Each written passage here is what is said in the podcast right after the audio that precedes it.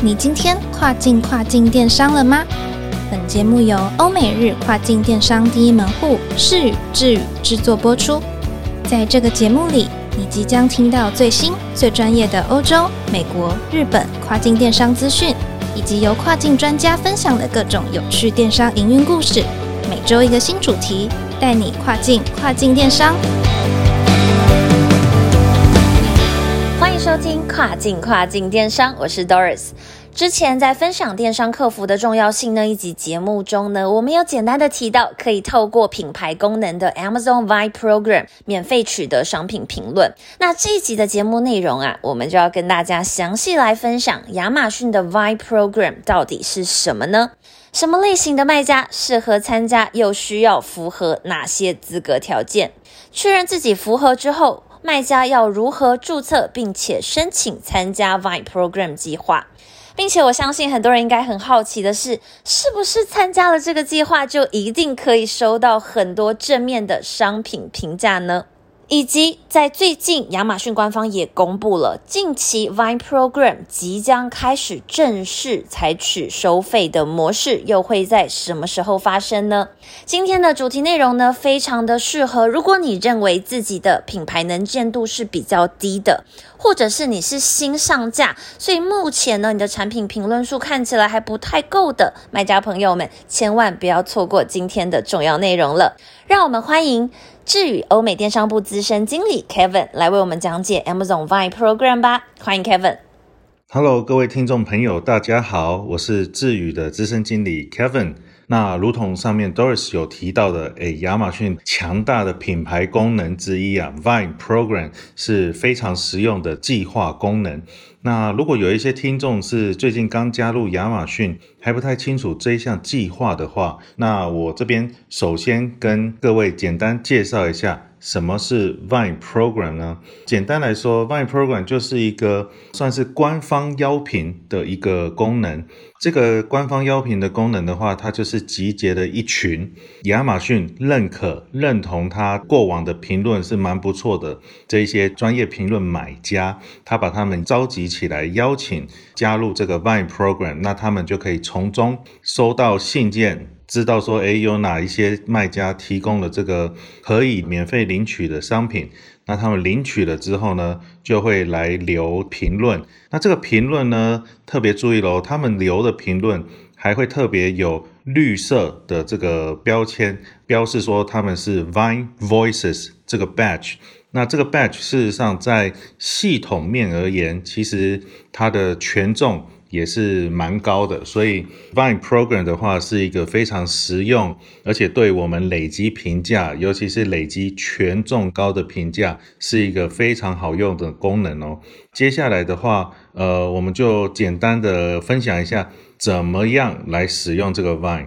那首先，呃，您就可以到后台的 Advertising 那边。滑鼠滑过去，接下来呢，其实就会看到有 Vine 的这个选项，点过去，那您就可以要么是搜寻自己想要做 Vine 的这个 ASIN，或者是输入来寻找你这个想要做 Vine 的 ASIN，就是你那个产品的亚马逊专属码 ASIN A S I N 来做填入。那填入之后呢？呃，输入那亚马逊就会问你说，诶，你想要填几个啊之类之类的，这个大概就是一个实际后台执行面的一个流程，其实是相对简单的，但是困难在哪里？困难就是在要留意一些我们接下来会跟你分享十一个重要的呃外执行的一些注意事项。好，以下就听我娓娓道来。第一点。当然，非常明显的是，你要有品牌注册嘛，brand registry。第二点，你的产品呢，申请的当下，产品评价是必须要低于三十个 review 的。那么第三点呢，你要确保你的这个产品是有所谓 FBA offer 在里面，而且是全新的状态哦。第四个，这个比较少人会去留意到，但是成人商品很抱歉是不能够做 Vine program 的。那第五个，当然你就是在要想要让你的产品加入外 Program 的时候呢，这个产品必须是要已经产品页也都发布，前台也都有库存的。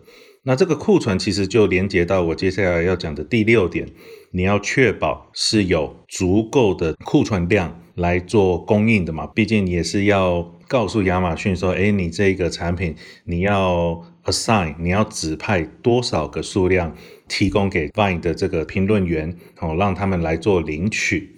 第七点，那这是非常基本的，你的产品总是 title、bullet points、product description、主图、产品主图，至少这些非常基本的都要有。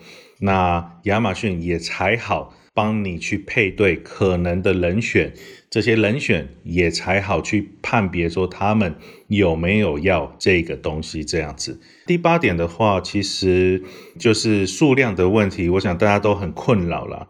那我们这边其实自己以前有开 case，甚至于去问过亚马逊客服，经过 case 的回答呢，是他们是推荐说大概十五到三十个 units，十五到三十个数量。不过以我们实际操作面而言，因为毕竟我们是代营运公司嘛，也会帮客户来去把关成本啊、管销这些考量。那一般来说，我们会视情况。那大概其实最终推荐都是五到十个左右。当然，一些比较低单价的就会推荐到二十到三十个，就直接全做了。那如果有些客人哈，他的产品单价真的是比较高的话，那么我们这边建议，起码至少还是要投个三到五个，不要只投一个，不要只投两个。为什么？这个就是连接到我接下来要讲的第九点。因为呢，这些专业评论家虽然他们以前常常留品啊，然后亚马逊也觉得他的评论的这个质量是很好的，才会把他邀进来嘛。但是注意喽，他们并没有被限制，并没有被要求一定要留 review。此外，他们也没有被限制、被要求说拿了人家免费东西就一定要留赠品哦。所以你要知道，有可能他不会留 review，要知道有可能他会留负评的。所以。这个 Vine Program 当然好归好，还是有一点双面刃的感觉。所以，如果您对您的这个产品是有信心的话，那倒可尽量的来投放，好，尽量的来分配多一点的数量。那如果比较没信心，还是想要增加一些 review 的话，可能就是走保守的五个啊，三个到五个之类的即可。第十点，一个 ASIN，也就是一个产品一个 product page 一次。一辈子哦，只能引入这么一次哦，所以呃，你在分配数量的时候也要多多留意。